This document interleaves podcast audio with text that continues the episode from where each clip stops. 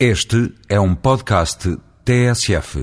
Em crónicas anteriores temos referido de forma mais ou menos sistemática a necessidade que é sentida pela generalidade dos analistas e atores da realidade económica portuguesa de encetar e prosseguir uma mudança de paradigma na estrutura e funcionamento da nossa economia. Com efeito, as mudanças estruturais que foram pressentidas e anunciadas desde há muitos anos a esta parte na economia mundial, por força designadamente da aceleração do processo de globalização,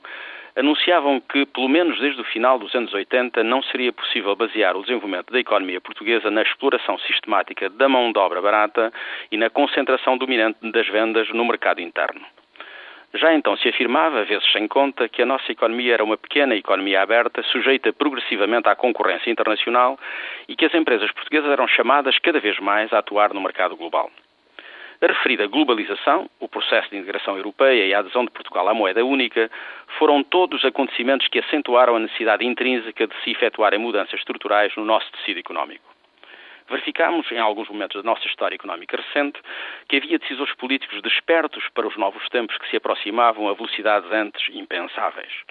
referimos àqueles que, durante a segunda parte da década de 80, tiveram a visão de pôr em prática uma política consistente de apoio à internacionalização da nossa economia e, em particular, aos que, perante a perspectiva da integração europeia, alertaram para os fenómenos resultantes da integração, designadamente os efeitos que viria a ter no relacionamento bilateral entre Portugal e Espanha.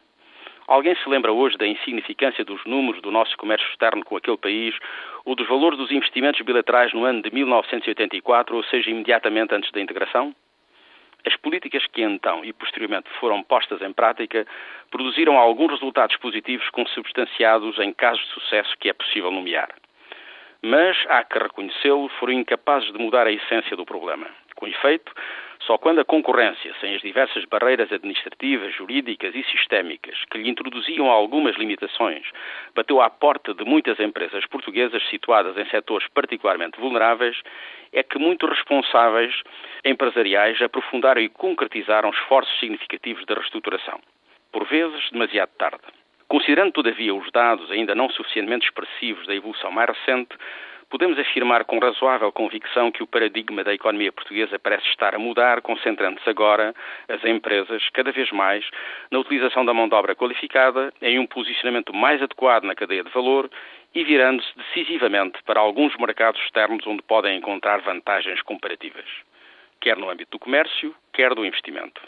Numa próxima crónica abordaremos um desses casos, Angola.